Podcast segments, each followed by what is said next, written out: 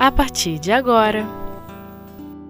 Gestos de Amor O Livro dos Médiuns Dissertação de um Espírito sobre o papel dos médiuns, com Lúcia Ventura. Olá, companheiros. Hoje nós vamos finalizar o capítulo 19 sobre o papel dos médiuns nas comunicações espíritas. Na verdade, nós vamos trabalhar uma dissertação de Erasto e Timóteo sobre o papel dos médiuns na comunicação. Em primeiro lugar, nós gostaríamos até de fazer, é, digamos, um parênteses, né? Como é interessante esses espíritos mais elevados e o quanto nós precisamos aprender com eles, né? É, Timóteo e Erasto foram é, colaboradores de Paulo de Tarso quando da fundação das igrejas após o, o, retorno de Jesus à, à, vida espiritual. Tiveram um grande trabalho. E é, eles escrevem essa dissertação juntos, de uma maneira que nós não, não conseguimos saber o que é de um, o que é de outro. Né? E nós, às vezes, no nosso orgulho, na nossa vaidade, a gente faz a, que a questão que todo mundo saiba. Né? O texto é meu, fui eu que escrevi, ou o médium sou eu, é, o espírito está se comunicando através de mim. Então é interessante a gente analisar também essas questões morais em que nós aprendemos bastante com essa humildade, com esse espírito de equipe desses espíritos mais elevados. Bom, mas vamos então à dissertação. Essa dissertação vai nos explicar um pouquinho mais qual é a participação do médium na comunicação. E eles começam nos dizendo que para o espírito se comunicar conosco, independente do gênero de, de, de mediunidade, pode ser a psicografia, a psicofonia, é necessário que o desencarnado irradie o seu pensamento até que este entre em contato com o perispírito do médium. Então, quando a gente diz assim, ah, os espíritos se comunicam pelo pensamento, eles transmitem de pensamento a pensamento, do desencarnado para o encarnado. É uma verdade. Só que tem esse detalhe, que é a irradiação do pensamento e essa irradiação do pensamento também tem como base o perispírito do desencarnado, que tem que ter uma ligação fluídica com o encarnado, com o perispírito do encarnado, para que o processo realmente se dê. É, lá no Invisível, de Leon Denis, ele até explica muito bem isso falando das vibrações, né? Que o espírito ele tem que baixar a vibração, a frequência da vibração vibratória dele e o médium, por sua vez, tem que fazer o esforço de elevar as suas vibrações para que haja esse contato. Então, é, é, a questão da irradiação do espírito e também da nossa concentração, do, da nossa busca do pensamento superior. Então, esse contato de perispírito a perispírito é que vai possibilitar a transmissão de uma comunicação. Só que Erasto e Timóteo, ele, eles nos dizem ainda que há um pequeno problema, né? Que é a questão do entendimento que o médium tem, do adiantamento moral e intelectual do médium. Ele nos diz que o espírito pode passar a ideia e se o médium não tiver um material para compreender a ideia, parte da comunicação se perde. Nós também lembramos, nesse caso, do texto de André Luiz, que ele fala do otentote e do sábio. E ele, André Luiz nos diz assim: se o otentote estiver desencarnado e quiser passar uma comunicação para o sábio, o que que esse otentote pode passar para o sábio de comunicação? Apenas coisas triviais, Vamos é, lembrar aqui né, que o Otentote é um, é um, era um grupo é, muito rudimentar, né, de, de, pessoas muito rudimentares, quase selvagens, com pouca estrutura de palavras, é, um pouco nômades, então assim uma sociedade ainda muito, digamos, primitiva. Então, se esse otentote desencarnado quiser se comunicar com o sábio, ele vai falar sobre o quê?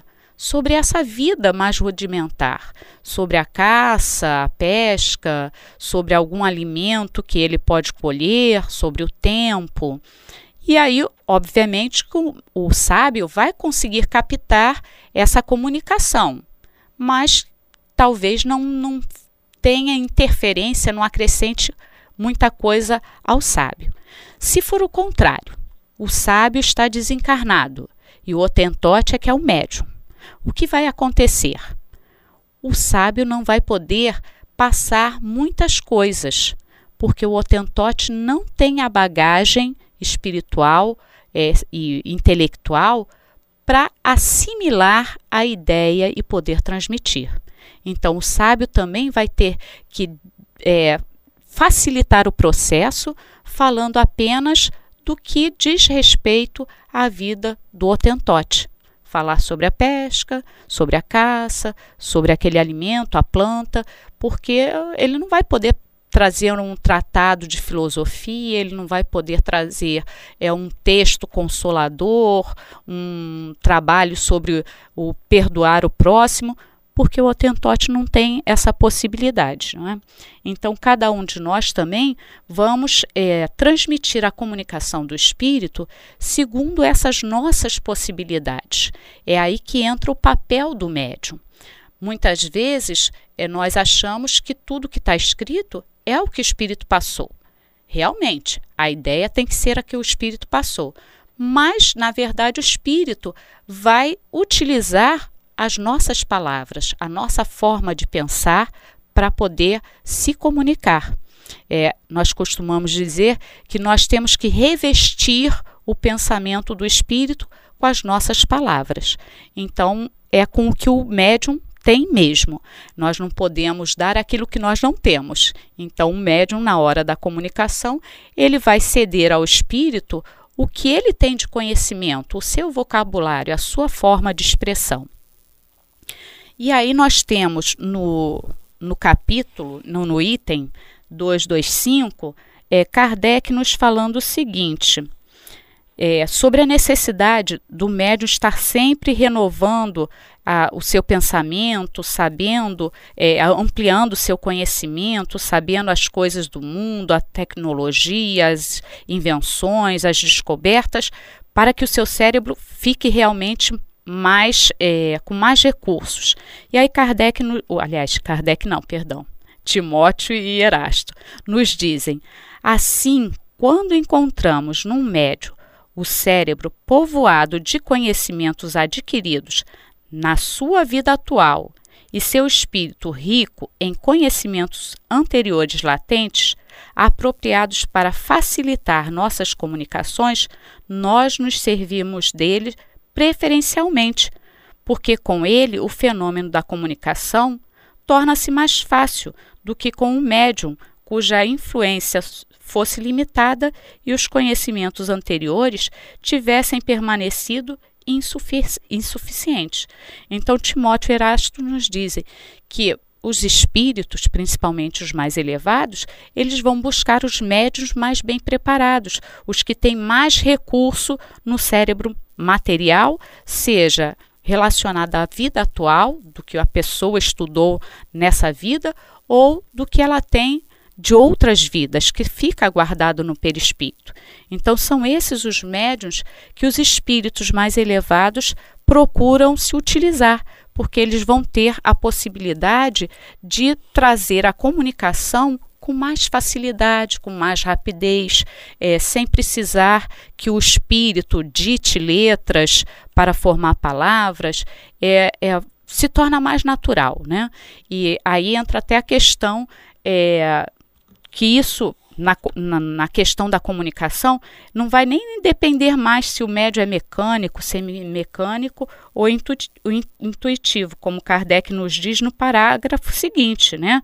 Com um médio cuja inteligência atual ou anterior encontra-se desenvolvida, nosso pe pensamento comunica-se instantaneamente de espírito a espírito então, lembrando, né, do, do perispírito a perispírito. Quando ele está falando espírito a espírito, é de perispírito a perispírito. através de uma faculdade peculiar à essência do próprio espírito. Nesse caso, encontramos no cérebro do médium os elementos próprios para dar ao nosso pensamento a vestimenta da palavra correspondente a este pensamento. E isto quer o médium seja intuitivo, semimecânico ou inteiramente mecânico. Nós vamos dar uma pequena parada agora.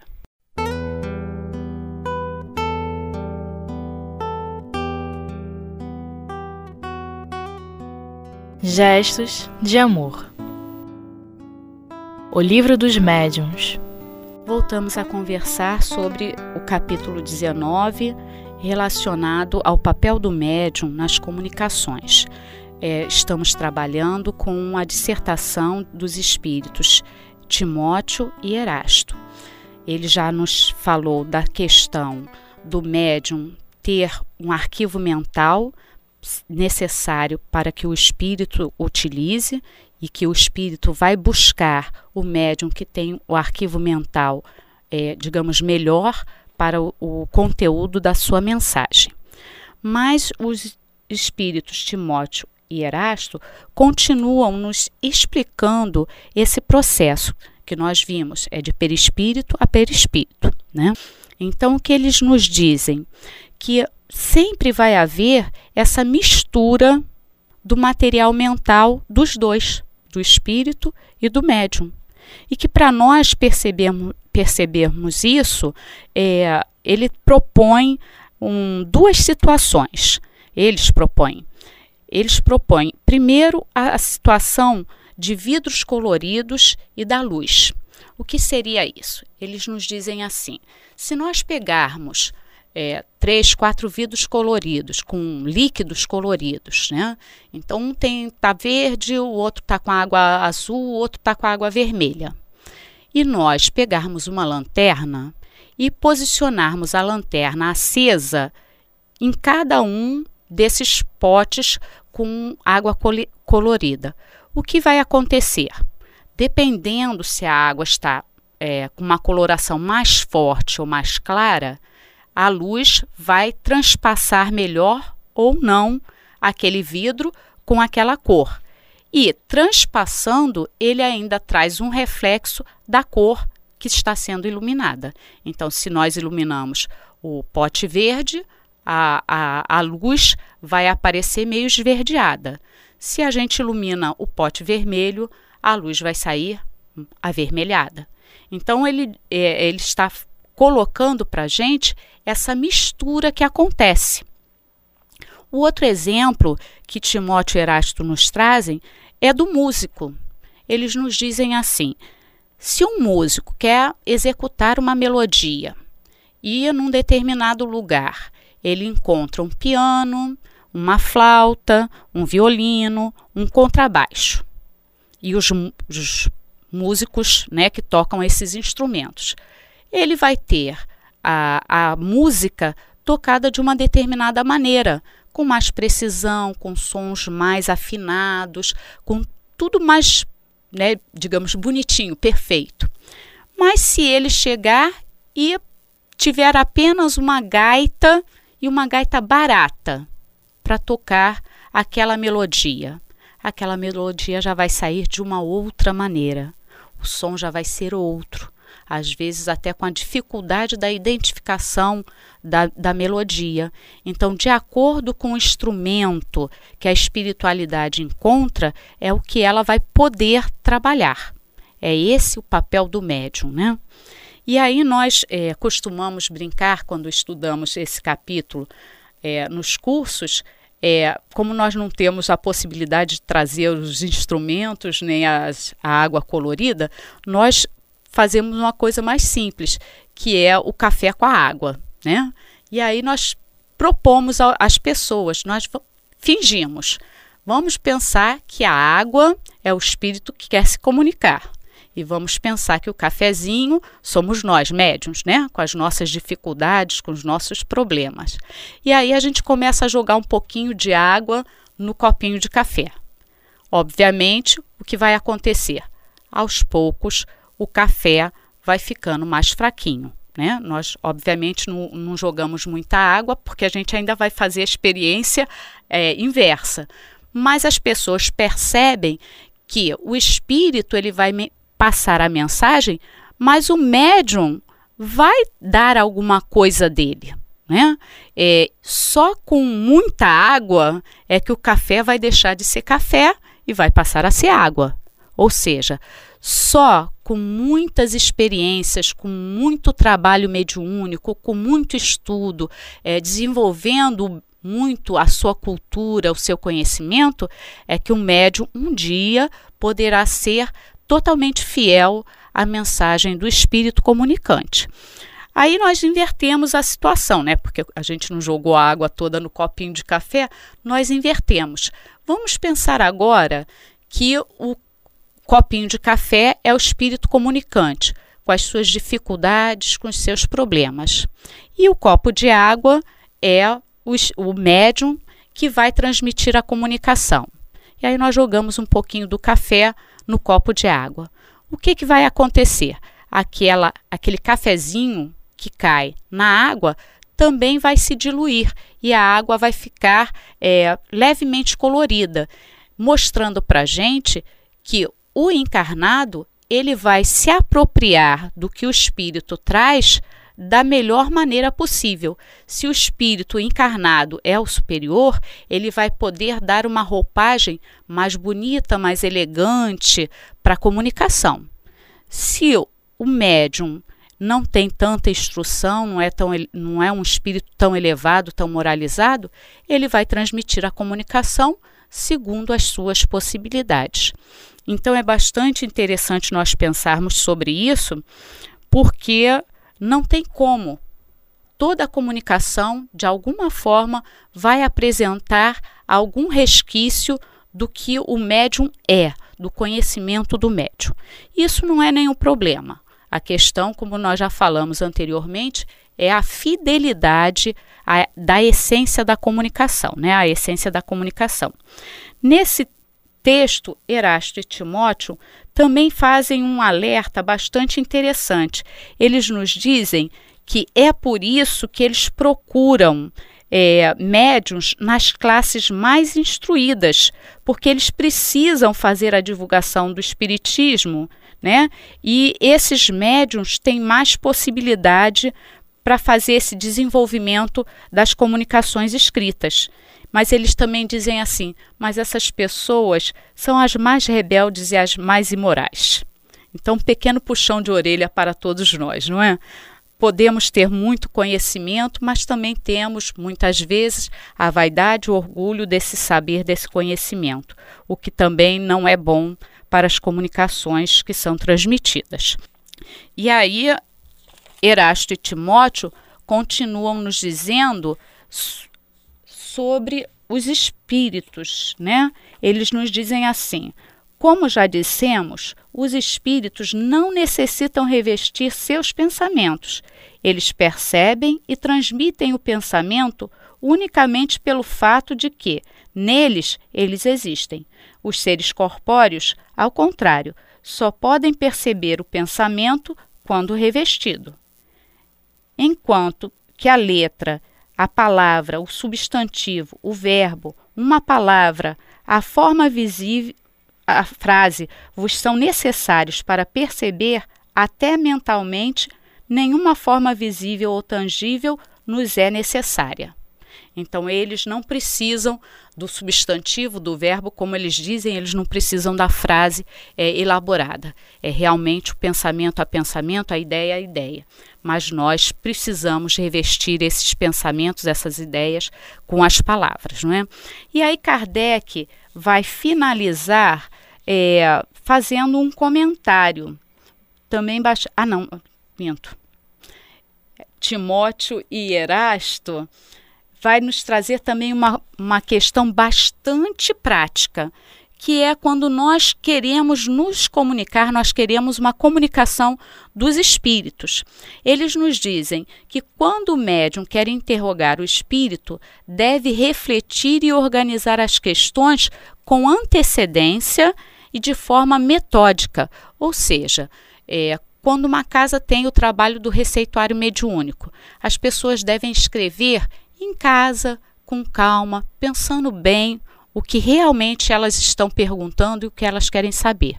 Porque muitas vezes a pessoa chega para escrever ainda a sua consulta mediúnica, é, faltando poucos minutos para o serviço se encerrar, para a atividade se encerrar. E aí a pessoa escreve de qualquer jeito, não consegue expressar adequadamente o que ela deseja, e aí isso também dificulta aos espíritos. E é, outra questão prática que Erasto e Timóteo nos trazem é que quando as perguntas são feitas por terceiros, é útil que as questões sejam comunicadas antecipadamente para que o espírito se identifique com o evocador, ou seja, tem que haver uma afinidade entre o perispírito e os fluidos da pessoa que quer a comunicação com o espírito que vai se comunicar. Então é necessário que a pessoa esteja presente, próxima, para facilitar a comunicação. Nós vamos encerrando o nosso programa por aqui.